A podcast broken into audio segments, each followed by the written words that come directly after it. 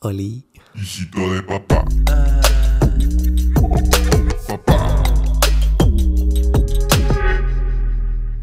Buenas, buenas, buenas a todos. Qué gusto poder estar una vez más después de mm, sí, varios meses eh, sin hacer un episodio, pero qué bueno el poder grabar una vez más eh, un episodio para hijito de papá. Así que gracias por la paciencia siempre, gracias por el cariño y por todo, de verdad. Eh, sé que este episodio lo anuncié en enero, creo, o antes de enero de este año, de este año, por si acaso, ¿no? Pero bueno, por diferentes cosas no, no, no pude grabarlo. La verdad, eh, sí, en enero, bueno, acá en Cochabamba, eh, volvimos a hacer eh, las cosas presencial, perdón, en línea. Entonces ahí tenía muchas más cosas que hacer. También les cuento que me dio COVID en, en, en enero. Así que creo que acá en Bolivia la mayoría ya nos dio.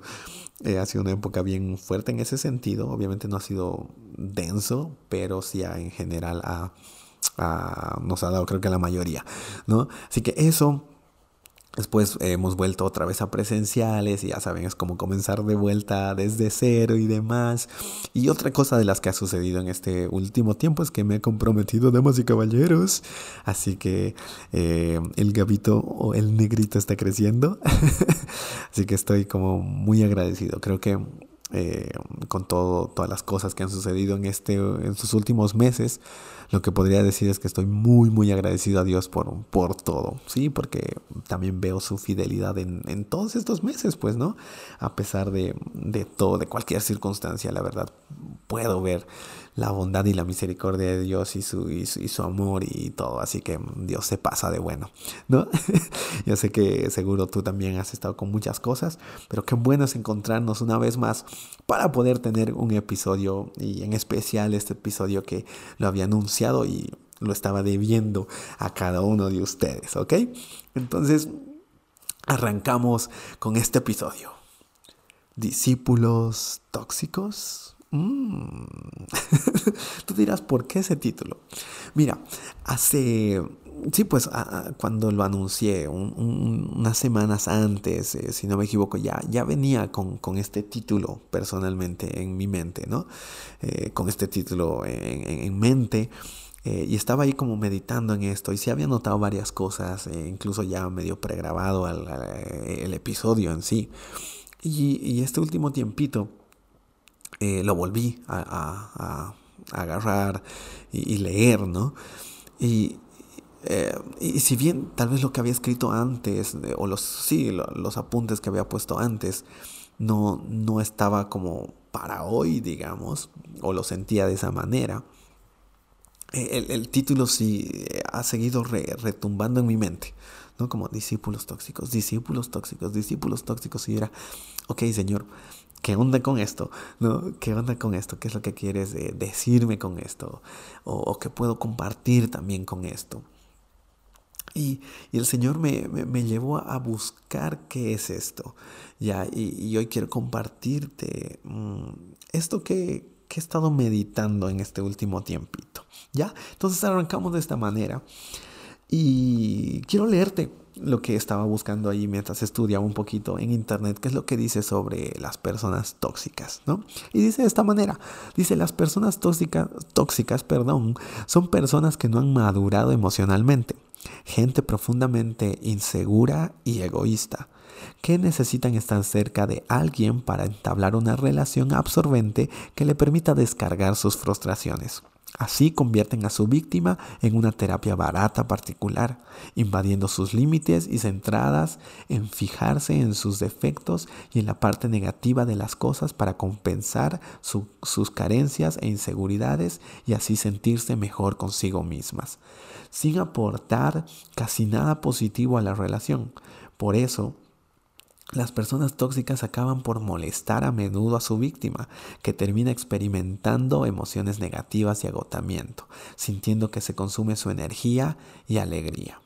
Cuando después de estar con alguien nos sentimos estresados, frustrados o sentimos alivio cuando nos quedamos solos, estamos ante una persona tóxica para nosotros. Eso es lo que dice ahí una página de las que encontré eh, respecto a, las personas tóxicas.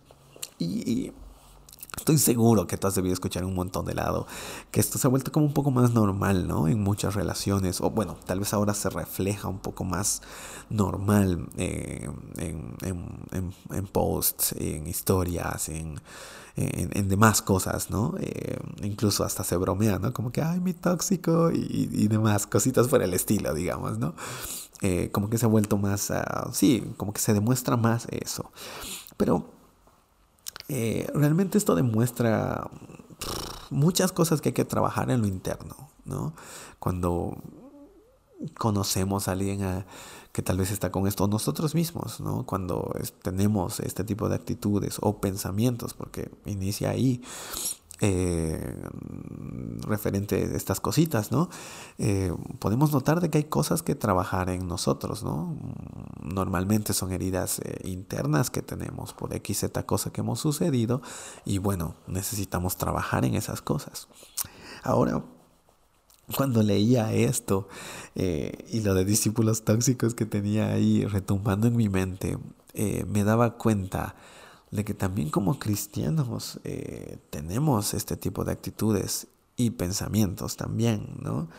Eh, podemos notar de que hay de que como cristianos vemos eh, cristianos que invaden límites, ejemplo, o cristianos inseguros, cristianos egoístas, cristianos con mentalidad de víctima, ¿no?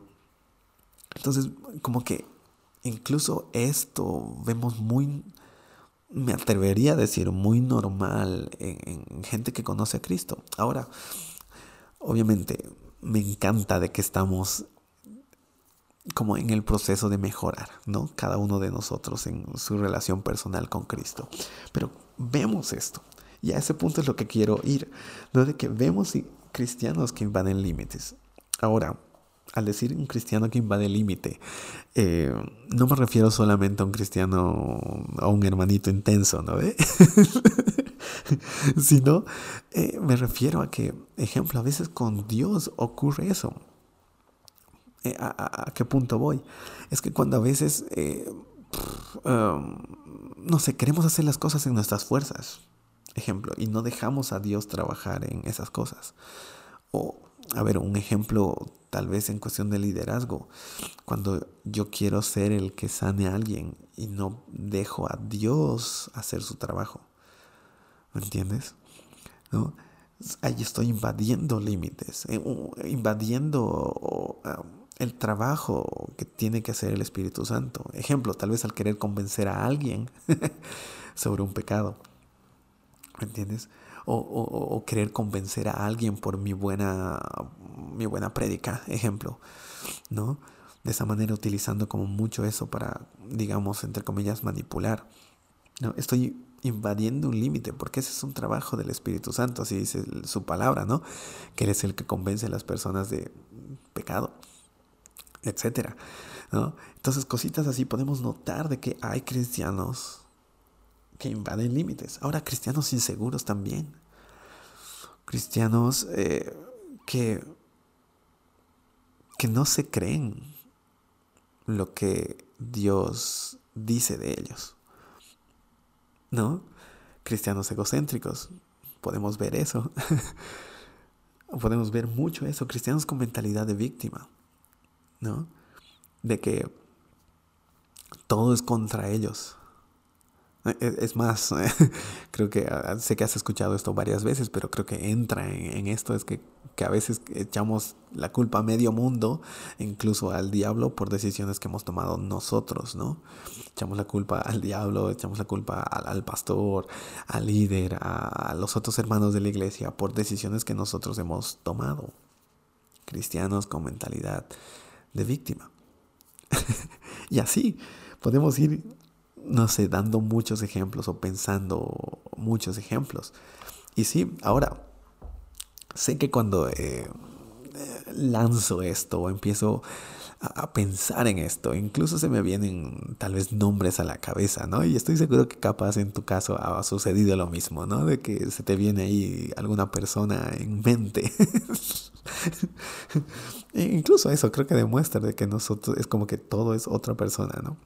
Eh, incluso creo que eso demuestra que nosotros tenemos algo todavía que trabajar dentro de nosotros. Porque, ¿sabes?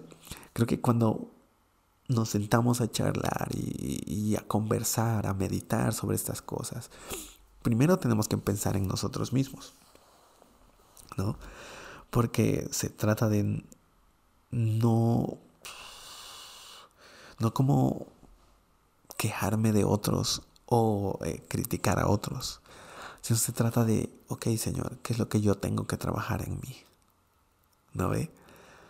Porque creo que la toxicidad nos demuestra que necesitamos trabajar algo en nosotros, que Dios tiene que trabajar algo en nosotros, que el Espíritu Santo tiene que trabajar algo en nosotros, de que yo tengo que tomar decisiones respecto a estas cosas. Entonces, discípulos tóxicos va en este sentido. ¿no? Demuestra que nos falta madurez. Un cristiano tóxico muestra la falta de madurez. ¿Por qué? Porque está concentrado en sí mismo, está inseguro de muchas cosas. Tal vez tiene mentalidad de víctima, ¿no? Eh, tal vez es egocéntrico, porque vemos cristianos egocéntricos. Es más, tal vez nosotros lo somos, ¿no? En diferentes actitudes. Ahora, ejemplo, no solo actitudes, pensamientos. ¿Alguna vez te has puesto a meditar en lo que piensas realmente? Cuando, no sé, alguien hizo algo, ¿qué es lo que viene primero a tu mente? Porque muchas cosas tal vez no las reflejamos con actitudes, pero sí las pensamos. Y ahí es donde nace, ¿no? Y ahí podemos notar, creo que muchas cositas de estas que hemos leído o que estamos conversando o charlando, eh, de que están todavía dentro nuestro. Y sabes, eso me hizo recuerdo mucho al por qué nació Hijito de Papá, este podcast. Sabes, eh, en estos, sí, en este último tiempito, me he dado cuenta de que naturalmente me gusta hablar, me gusta incluso predicar, enseñar sobre identidad en Cristo. Así yo como Gabo. ¿No? Eh, me he dado cuenta de eso. De verdad, antes no me había dado cuenta. Tal vez es súper obvio para ti. Dirías como, da Gabo, lo sé. Pero yo no me había dado cuenta, siéndote muy sincero. Y creo que es, personalmente, creo que es la palabra que Dios ha puesto en mi corazón para poder yo anunciar eso. ¿Ya? El por qué no lo sé. Pero eh, noto eso, o por lo menos estoy teniendo la certeza eh, en este último tiempo sobre eso en mi corazón. Donde que Dios ha puesto esa palabra dentro de mí para yo siempre poder compartir. Y ¿sabes qué es lo loco? Que incluso los lugares donde he tenido que ir a compartir, eh, como que se relacionaba también un poco de esta identidad en Cristo tal vez en diferente cosita o lo que sea, pero entraba también cositas de eso, entonces digo como, wow, qué genial. Ahora sí nos ponemos a pensar incluso el nombre de hijito de papá, va por ese lado, porque sabes, eh, me acuerdo cuando yo anotaba la idea y el propósito de hijito de papá era eso, del poder hablar sobre identidad en Cristo. Y es algo que como te digo, que estoy descubriendo que me apasiona. Me apasiona hablar de lo que somos en Cristo, de lo que Dios dice de nosotros, de lo que yo puedo hacer en Cristo Jesús, etcétera, etcétera, etcétera. Ahora, eso no, no es por, no sé, ay, no sé ni siquiera qué palabra ponerle, pero si no es algo que arde dentro de mí, ubicas, porque creo o he visto de qué es lo que, por lo menos desde mi perspectiva, lo que necesitamos. Porque a veces queremos cambiar cosas dentro de nosotros, pero solo cambiando las actitudes. Es decir, eh, como que todo por, por, por afuera. Solo intento cambiar la actitud, pero no me concentro donde realmente proviene esa actitud, que es en un pensamiento, es, es dentro de mí, es algo interno. Quiero cambiar las cosas de, de manera externa hacia lo, hacia lo interno, pero en realidad tenemos que cambiar las cosas desde lo interno hacia lo externo. Mi papá eh, me hizo hacer una imagencita para una de sus prédicas este domingo pasado y decía eh, esta imagen esto, ya o por lo menos el texto que me mandó. Y decía, aunque nuestro comportamiento no afecta nuestra posición en Cristo, entender por revelación nuestra posición en Cristo sí afecta nuestro comportamiento. a ver, lo voy a volver a leer. Aunque nuestro comportamiento no afecta nuestra posición en Cristo, entender por revelación nuestra posición en Cristo sí afecta nuestro comportamiento. ¿A qué va esto? De que sí, puedo tener tal vez estas cositas, ¿no? Estas inseguridades, esto de invadir límites, etcétera, etcétera. Y sabes, eso no va a afectar lo que yo ya soy en Cristo. Si yo ya acepté a Jesús como mi Señor y Salvador, soy hijo de Dios y estas actitudes, por más de que las esté haciendo, no afectan mi posición en Cristo. No quita que yo sea hijo de Dios. Ahora, lo que sí no hace es, eh, no me hace crecer. Pero cuando entiendo por revelación, y esta es una palabra que este último tiempo estoy amando, ya porque estoy aprendiendo más sobre esto. Cuando yo entiendo por revelación, no solamente por conocimiento, porque la mayoría de los cristianos conocemos la Biblia, sabemos versículos de memoria, podemos recitarte pasajes, etcétera, ¿no? Como que sí lo sabemos por conocimiento, pero entender por revelación nuestra posición en Cristo sí va a afectar a mi comportamiento. ¿Por qué? Porque va a cambiar estas cosas. Inseguridades, eh, invadir límites, mentalidad de víctima, egocentrismo, etcétera, etcétera, etcétera. Va a cambiar dentro de mí. Y, eso me ha hecho meditar harto Eh, no sé, ha, despertado como algo dentro de mí. Eh, hace un, sí, hace unos meses, meses atrás, em, en, la iglesia, ¿no? Ah, hay, un chico que, que bueno, me, me, di cuenta, eh, por otras personas también que, que, que, me, que, me, contaron, pero me di cuenta que ese chico no, no celebraba la Santa Cena ya eh, cuando estábamos ahí celebrando en la iglesia, en el grupo de jóvenes, etc. ¿no? Él sirve con nosotros y todo, pero él como que nunca aceptaba eh, los elementos, ¿no? El pan y el vino. Hasta que una de esas agarré y le pregunté, oye, ¿y por qué no, no, no comes, no celebras con nosotros eh, el tiempo de la Santa Cena? Y me dice, porque me siento indigno. Bueno, entre todas las cosas que me dijo, una de ellas era, porque me siento indigno. Y yo le dije, ah, ya. Y le dije, ¿sabes qué? Yo también muchas veces me siento así. Pero, mira, el celebrar la Santa Cena es un mandato de Dios, es una ordenanza. Y, y le digo, aquí no se trata de que pienses en ti, sino que lo hagamos en memoria de Cristo. ¿No?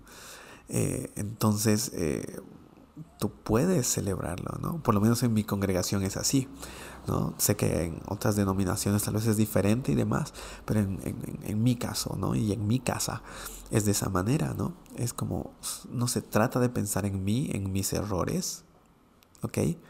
O en lo que yo siento acerca de mí, sino se trata en lo que Jesús ha hecho por mí.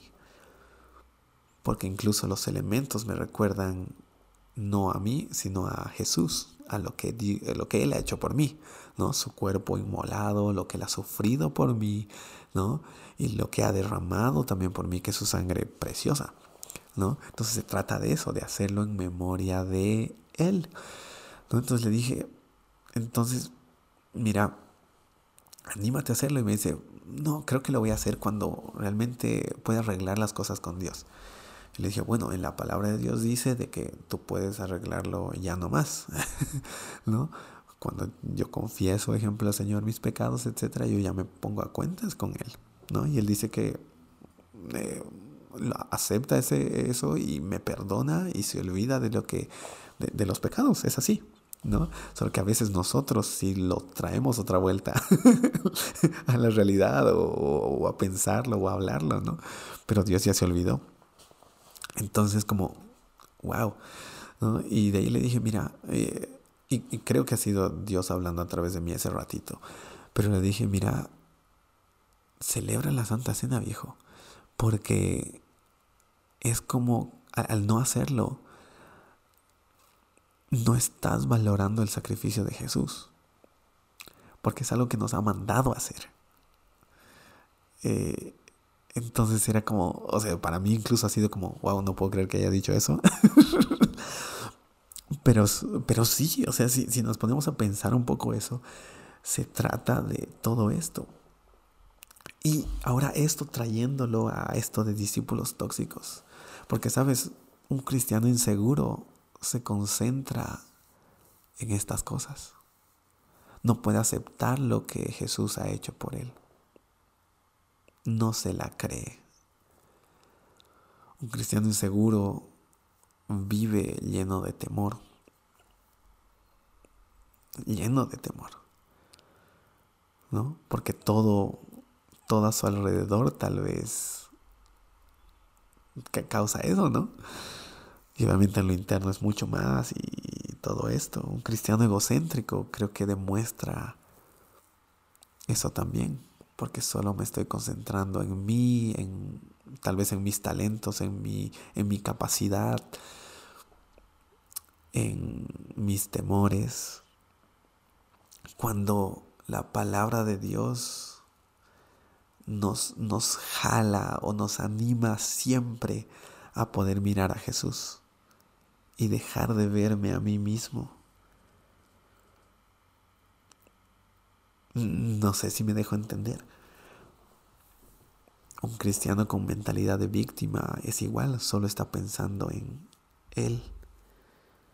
Un cristiano que invade límites es lo mismo, está pensando como tal vez en su capacidad, en, solo él, en, suplir una necesidad, no sé, suplir, al, sí, como una necesidad, ¿no? De, de ser el centro de atención, de recibir, no sé, aplausos, etcétera. Puede ser. Pero es como un discípulo tóxico. Es un cristiano que no mira a Jesús. Y, y wow.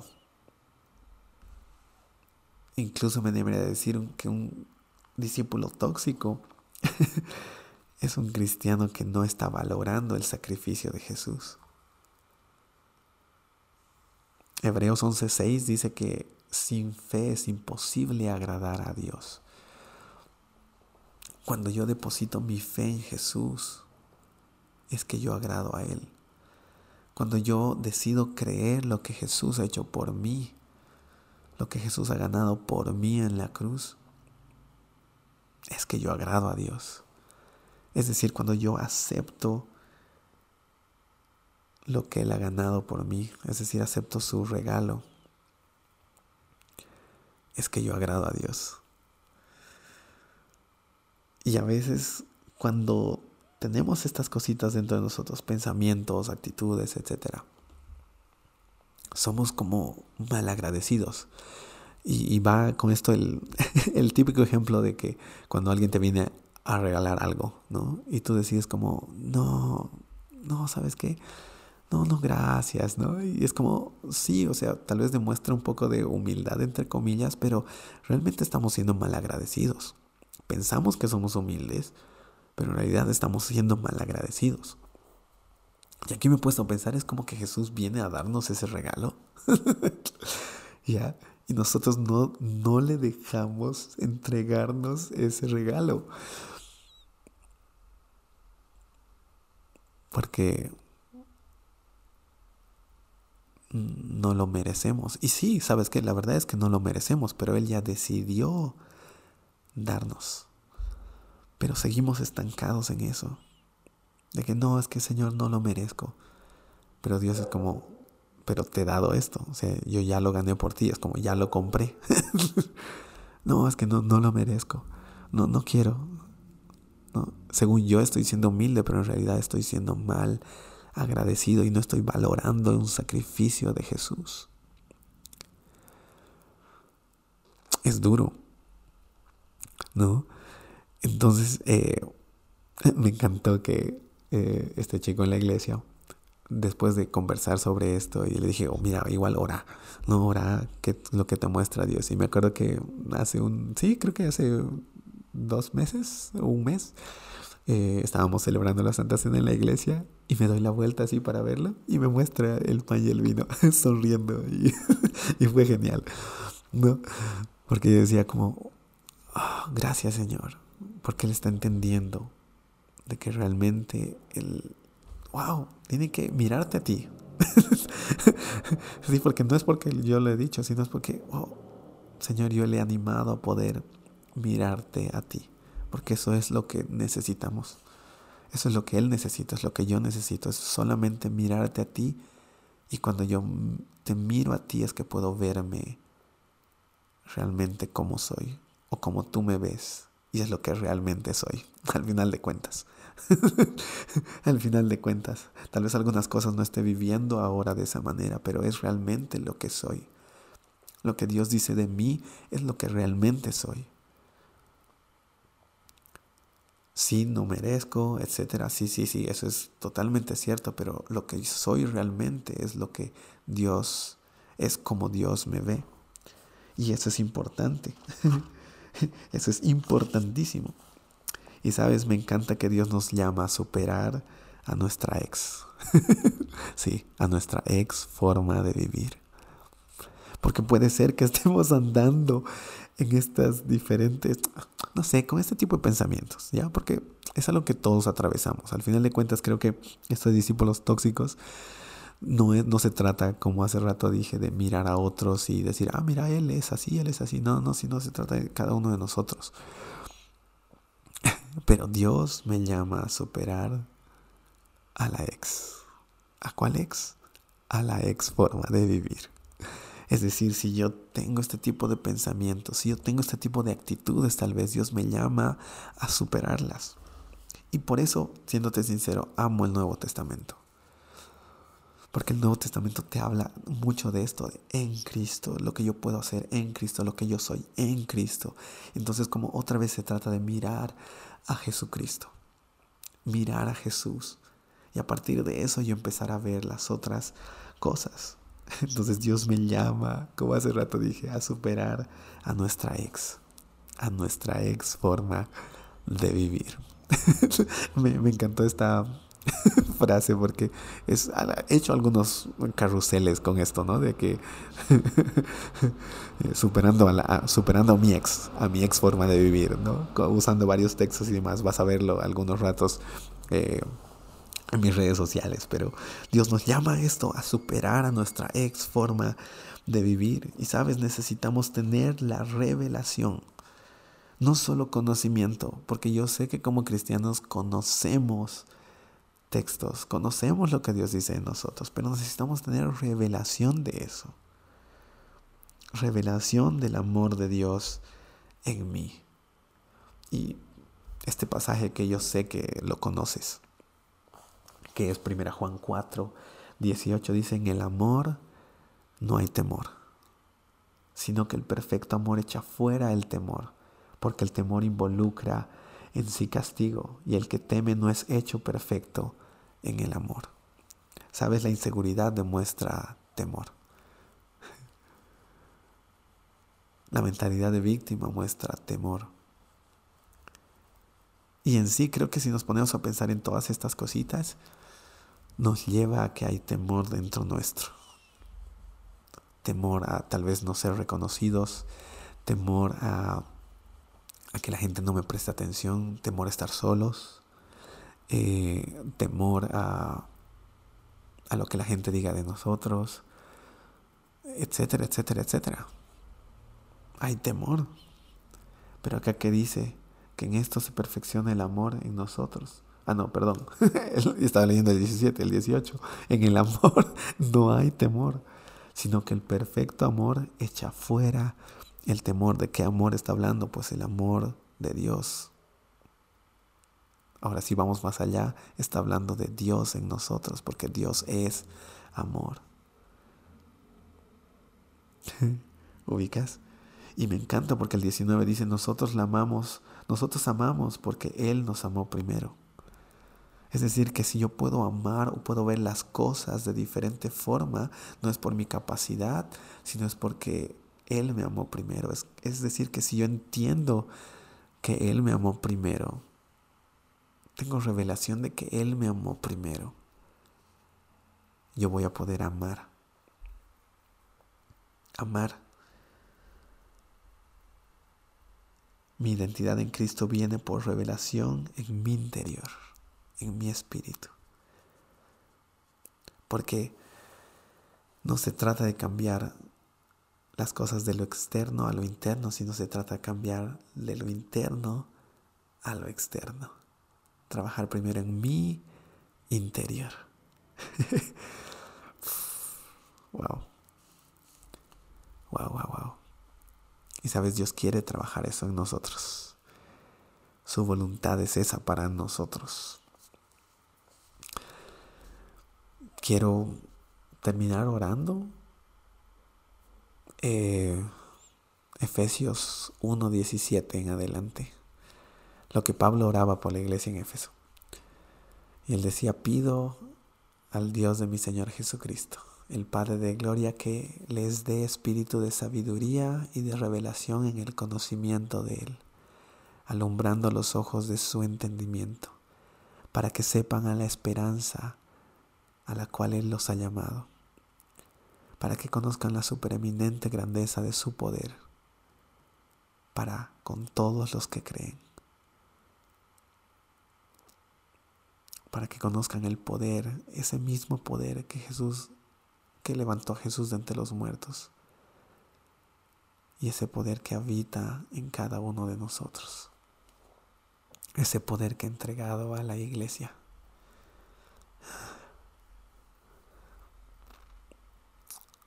que sea revelado en nosotros. Amén y amén. Gracias familia.